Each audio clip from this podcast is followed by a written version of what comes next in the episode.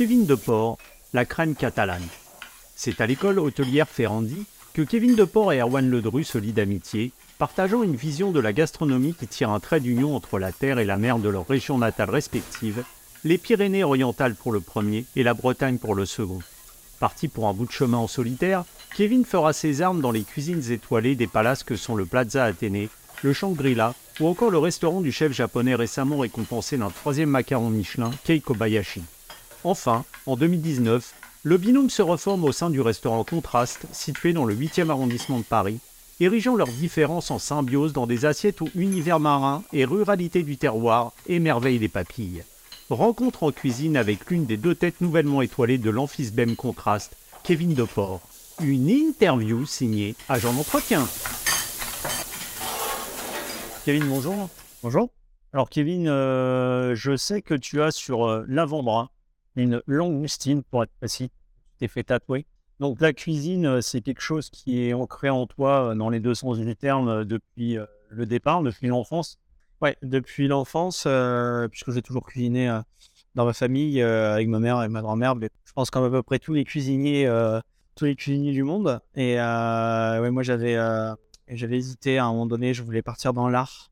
Euh, quand j'étais ado, euh, je voulais faire une, école de l'histoire de l'art. Je voulais être architecte d'intérieur. Et moi, j'ai été un cancre à l'école euh, pendant les années où j'ai pas commencé ma formation de cuisine. Et, je me suis orienté vers des stages de troisième. J'ai eu la chance d'en faire qu'un seul. Ça a été le bon.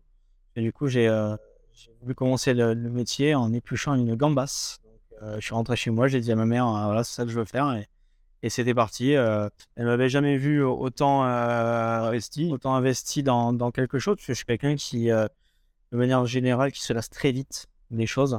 J'ai toujours besoin que ça bouge, j'ai toujours besoin de, voilà, de, faire plein de choses différentes. Donc c'est vrai que c'est la seule chose, en tout cas dans toute ma vie, qui m'est m'est restée comme ça depuis maintenant 14 ans. Et on peut vraiment parler de vocation là pour le coup. Ouais, c'est une vocation. je me vois pas faire autre chose. De toute façon, la cuisine, je suppose que c'est un métier de passion, vu les horaires, vu l'investissement. Si on n'est pas passionné et motivé pour faire ce métier, c'est quand même compliqué. Ouais, c'est sûr que c'est un métier de passion. Euh, il faut. Euh, je pense que. en fait, on fait tellement d'heures. Il y a la fatigue qui rentre en jeu. Mais on commence avec un salaire euh, plus que moyen. C'est vrai, il faut se l'avouer.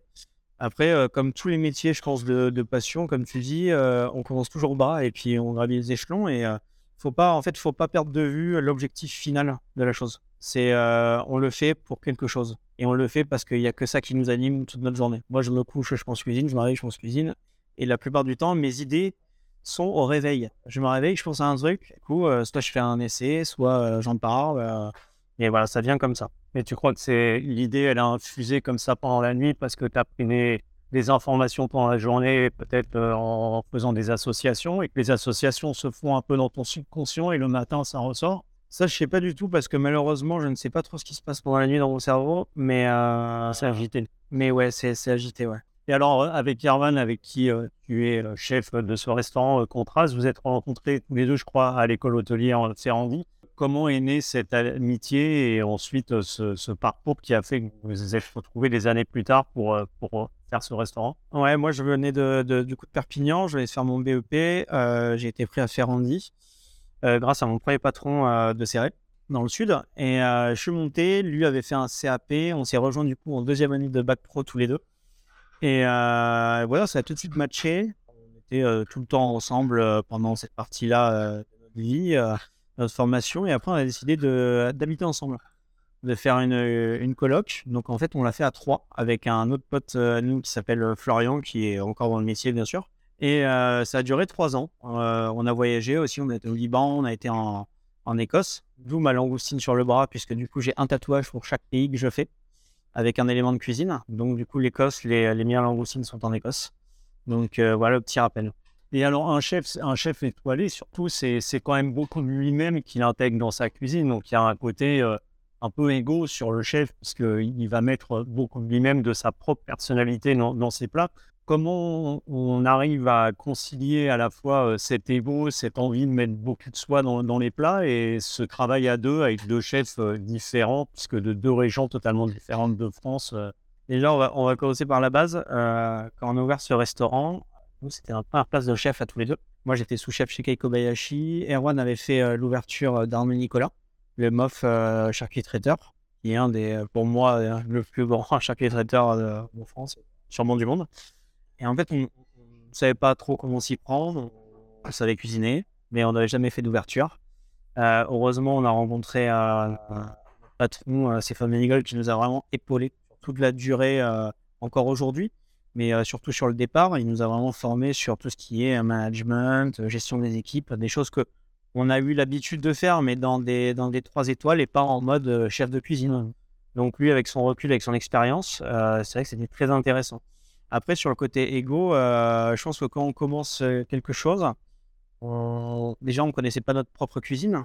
Ça a été vraiment au fur et à mesure du temps, des avancements et tout. On a commencé à avoir une cuisine très brute à la base parce que voilà, on est justement, on s'est affiné avec le temps, on a peaufiné notre, notre travail et notre savoir-faire. Et maintenant, on sort des assiettes beaucoup plus lisibles qu'avant, beaucoup plus minimalistes et beaucoup plus concentrées, avec beaucoup plus d'intensité dans les goûts. C'est ce qu'on cherche, plus simple mais plus intense. Et encore, encore la semaine dernière, on a eu une discussion avec Erwan sur le fait de peut-être changer notre cuisine, d'être moins sur la chose protocolaire de faire une garniture, une protéine, un jus. Non, plus travailler sur vraiment un plat où en une cuillère, on peut avoir tout le plat réuni à l'intérieur. Et euh, c'est. On fait qu'apprendre, on n'arrêtera jamais. Et, euh, et l'ego, on se le met de côté parce qu'on est potes à la base et euh, on fait ça pour, euh, pour avancer. Donc tous les conseils sont bons à prendre. On se fait vraiment, vraiment la, gueule. Et voilà, c'est un, un ami. Contraste, c'est euh, un restaurant qui est très marqué par ses accords euh, terre-mer, qui est très en vogue à un moment, mais terre-mer, c'est assez complexe quand même à faire allier ces deux éléments. Euh, c'est quelque chose qui vous tient à cœur, puisque tous les deux, il y a un, côté terre et un côté mer. Comment vous arrivez à développer justement ces, plats qui sont quand même très, très compliqués, puisque les deux saveurs se mêlent dans, la même assiette? Ouais, je pense que le, but, c'est vraiment de, de faire un terre-mer, mais dans la subtilité. Et euh, après, de faire comprendre aussi aux gens que, et même à nous au début, on a eu du mal, le terre-mer n'est pas forcément une protéine qui vient de l'eau, une protéine qui vient de la terre. Ça peut être à la base d'un légume. par exemple, notre entrée euh, signature, ça a été euh, betterave, donc un légume très très terreux. Donc là, on, va l'associer avec des œufs de truite, avec du haddock fumé. Donc là, on a un terre-mer. C'est c'est quelque chose d'assez compliqué des fois à réaliser parce que faut pas qu'une protéine prenne le dessus sur l'autre ou qu'un légume prenne le dessus sur une protéine. Il faut avoir un équilibre de goût et de saveur.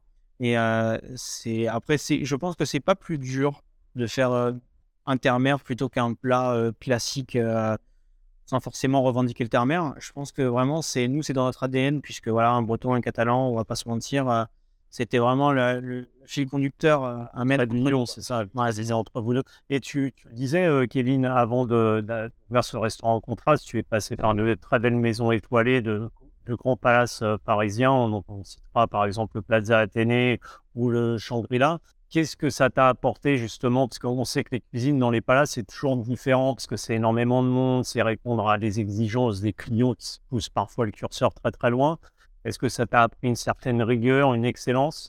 Alors moi, j'ai commencé par le Shangri-La quand je suis sorti euh, de mon bac pro à Ferrandi. Euh, j'ai été au banquet pendant un an. Donc là, ça m'a appris vraiment à travailler avec d'énormes quantités, à gérer aussi beaucoup d'extras. Parce que du coup, c'est comme ça que fonctionnent les, les banquets dans les palaces. Ils ont une équipe de fixe, deux ou trois personnes.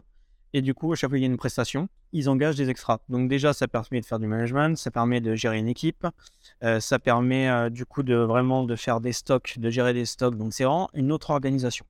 Ensuite, le Plaza, euh, je suis arrivé après un an de banquet de Coupe du Shangri-La. Le Plaza, je pense, c'était le plus gros, le plus gros bateau de Paris. En gros, il avait été fermé pendant 8 mois de 9 mois de travaux. Euh, et, du coup, nouvelle équipe, nouveau projet, la naturalité, on met d'air, céréales, légumes, poissons. Pas de protéines animales de la terre. Donc du coup, c'était euh, vraiment un, challenge euh, énorme et beaucoup de pression. Beaucoup de pression parce que du coup, derrière, enfin, au-dessus, il y a Monsieur Alain Ducasse qui, voilà, qui n'est pas à son coup d'essai, mais on n'a pas le droit de, de, se rater, de se rater. Et c'est vrai qu'il y a une énorme pression posée sur nous, sur toutes les équipes, sur le chef, sur le chef adjoint, sur tout chef. c'est, et à la base, on était 22, on a fini à 12, et je faisais partie des trois derniers de l'équipe type. Donc c'est c'est beaucoup d'engagement, c'est beaucoup de pression, beaucoup d'horaires, mais c'est une des maisons que j'ai le plus appris depuis, depuis le début. Et aujourd'hui, Contraste, comme tu disais, fait partie d'un groupe qui a plusieurs restaurants étoilés d'ailleurs. Et est-ce que, même si vous faites partie d'un groupe, est-ce que tu as une totale liberté sur les menus, sur les recettes, sur les créations? Est-ce que justement, tu peux laisser libre cours totalement à ta sensibilité et ta créativité culinaire? En fait, on a eu la chance d'ouvrir. on était numéro 2 du groupe, puisque le premier restaurant, ça a été Mathias Marc avec Substance. Donc du coup, on a eu la chance d'ouvrir en deuxième et d'avoir le temps de prouver en fait à notre patron qu'on faisait tout pour cette entreprise, que ce soit cuisine, que ce soit travaux, entretien. On a, on a vraiment fait comme si c'était notre propre bébé. Et je pense que du coup, on a, on a gagné sa confiance comme ça. Là, actuellement, enfin depuis, depuis, depuis l'ouverture, hein, notre patron nous laisse faire ce qu'on veut au niveau des cartes. de toute façon, il vient manger régulièrement au restaurant. Il est de plus en plus content de nous, heureusement. Mais non, non, on a toujours eu carte blanche sur Et je suppose que dès le départ, vu l'endroit où est situé le restaurant, et puis comme tu disais, ça fait Smith, c'est le deuxième restaurant ouvert après Substance de Mathias Marp. Je suppose que vous tiriez vers l'excellence et vers l'étoile. La première étoile qui a été obtenue en 2022, je crois, c'était un aboutissement ou c'était le premier pas vers toujours aller plus haut et peut-être imaginer une suite avec deuxième étoile dans les cinq ans à venir Alors, je, je pense que, enfin, moi, je ne vais, pas, vais pas vous mentir, enfin, je vais pas te mentir. J'ai toujours voulu avoir des étoiles, personnellement, puisque j'ai bossé que dans des deux ou trois étoiles donc voilà, c'était une suite logique en tout cas d'en avoir au moins une, surtout qu'on euh, a une grosse équipe depuis le début du restaurant. Mon directeur de salle, euh, Romain Pernaud, qui était avec moi au, Plaza Athénée, euh, une personne qui m'a rejoint chez Keiko Bayashi. on avait une super pâtissière à l'ouverture, un super pâtissier qui a fait des grosses maisons. On ne pouvait pas se permettre non plus de ne pas l'avoir. C'était un vrai objectif de vie et, et je pense que à la limite, ça fait encore plus plaisir pour nos équipes que pour nous-mêmes. On a, fait ça avec eux, pour eux, pour nous. Euh, nos clients nous l'ont toujours dit qu'on l'a mérité, mais c'est vrai que c'est différent quand on nous le dit et quand on l'a. Mais ça n'a jamais bridé votre, euh, votre création culinaire parce qu'on dit parfois, tu sais, il y a cette image, il faut avoir l'étoile, il faut avoir l'étoile. Alors on cuisine avec cette optique en disant est-ce que ce plat vaut une étoile, est-ce que ce plat vaut deux étoiles? Vous, ça n'a jamais été, euh, vous avez jamais cuisiné dans cette typologie-là. Ça a toujours été, on cuisine selon notre propre sensibilité, en espérant aller euh, chercher l'étoile. Après, en franchise, je pense que tout chef qui ouvre un restaurant pourra décrocher sa première étoile, va forcément aller dans les critères du Ligue Michelin. Une fois qu'on l'a, on lâche un peu les chevaux, on sait vraiment notre cuisine, on commence à faire des choses parce que on se sent plus capable, on, a été, euh, on, a, on, a, reçu cette étoile-là, donc ça prouve quand même qu'on la mérite. Donc du coup, on est, on est vraiment plus euh, rêveur dans la tête. On, voilà, on vise euh, plus de choses, mais, mais vraiment sur des, sur des choses très différentes. on, va, on va essayer de faire plus de, de l'art, même dans les, tout ce qui est de la table. On va vraiment essayer de raconter une poésie aux clients. On voilà, ça va être vraiment des choses qu'on va apporter en plus. Alors qu'au début, on était plus sur la retenue et sur le, la démonstration. Et tu disais raconter une poésie aux clients. Justement, quand vous élaborez les menus, est-ce que tu les imagines un peu? Alors, c'est un peu imagé, mais comme une sorte de voyage dans lequel tu emmènerais le client euh, vers euh, certaines euh, saveurs qui vont évoluer tout au long de, ce repas? Alors nous, on a fait un truc sympa sur les cartes. En fait, on a, trois menus à l'heure actuelle, un en 4, un en 6, un en 8 ans. Et en gros, pour pas pourquoi pas comme tout le monde On n'a pas appelé ça menu dégustation, menu prestige. On a fait au kilomètre. Donc en fait, on va partir sur le plus petit menu. C'est la différence, euh, c'est le, kilométrage entre Serré, mon village, et euh, Paris, contraste. Ensuite, le 519. Là, du coup, ça va être entre Pluchur, le village d'Erwan, et, euh, et le restaurant contraste. Et du coup, le plus gros menu, ça va être le kilomètre zéro. Parce que c'est là où on est réunis et c'est là notre cuisine. Donc, euh, on propose un voyage entre terre-mer, entre nos deux régions. On, est, euh, on essaye le plus possible de prendre que des produits français. Il y a quelques exceptions pour tout ce qui est un peu charcuterie euh, espagnole. Mais à part ça, tout est français de A à Z. Cacahuètes, gingembre, curcuma, safran, tout, tout, tout, tout, tout français. Même le caviar, si on en prend, ça sera forcément du caviar français. Donc, on, a, on a deux écotables actuellement. Là, on est en train de remonter un dossier pour avoir les trois. Euh, c'est quelque chose qui nous tient à cœur. Avec Erwan, on avait un jardin. On l'a arrêté puisque il y a eu des enfants, donc euh, voilà, on n'a plus le même temps. Mais, euh, mais ça, c'est quelque chose vraiment, le, le rappel de la terre qui me tient à cœur. Et puis à Paris, Chardin, c'est quand même un, peu compliqué. T'es catalan, on reste toujours euh, très lié à ses racines, euh, quelles qu'elles soient. Est-ce que euh, dans 5-10 ans, tu t'imagines retourner en terre catalane pour ouvrir ton restaurant et justement être proche de ce qui t'a vu naître, ce qui t'a vu grandir? Ouais, clairement. c'est quelque chose qui, qui me tente énormément et qui, sera fait. Clairement, puisque moi, je veux ouvrir mon restaurant dans le sud, chez moi, dans, dans mon village, à Serré, à retrouver euh, ma famille, mes amis euh, quand j'étais gosse et euh, prouver en fait à la France entière que c'est une magnifique région puisqu'en fait cette région-là c'est un peu c'est un peu laissé de côté puisque d'un côté il y a tout le sud-ouest qui est bien connu, de l'autre côté il y a la côte d'Azur qui est bien connue et puis en fait au milieu c'est un peu la région presque à fuir du sud alors qu'en fait on a vraiment une énorme chance c'est que les produits c'est incroyable c'est les, meilleurs agrumistes, c'est chez moi. Euh, les anchois, euh, tout ce qui est euh, vraiment maraîcher, c'est incroyable. On a toute la montagne avec tous les champignons. moi, je suis pêcheur depuis que j'ai 6 ans, pêche à la truite. Et, je pêche même dans la Seine maintenant. un vrai mordu, on peut dire. J'adore la pêche. Et j'ai des, des, champs de mes grands-parents prêts pour planter plein de choses pour mon restaurant. Donc, non, non, c'est vraiment un truc qui me tient à cœur. Et on sent que tu as déjà ça en toi. Et puis, c'est ce aussi, je suppose, euh, l'envie de faire rayonner ce que tu disais, ce terroir euh, qui, est, qui est le tien, qui est un peu mis de côté, comme tu le dis, entre, coincé entre deux régions comme ça, euh, qui vont attirer toutes les lumières au niveau gastronomie. c'est important aussi pour toi. C'est, on parle beaucoup aujourd'hui des co-responsabilités, de circuits courts, etc.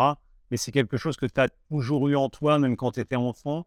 Ouais, bah après, moi, chez moi, on ne mangeait pas des tomates en hiver. Moi, tous les légumes que j'ai mangés euh, de, de mes, euh, je sais pas, 5 ans à, à, mes 17 ans, quand je suis parti à Paris, c'était les jardins, c'était dans les jardins de mes grands-parents.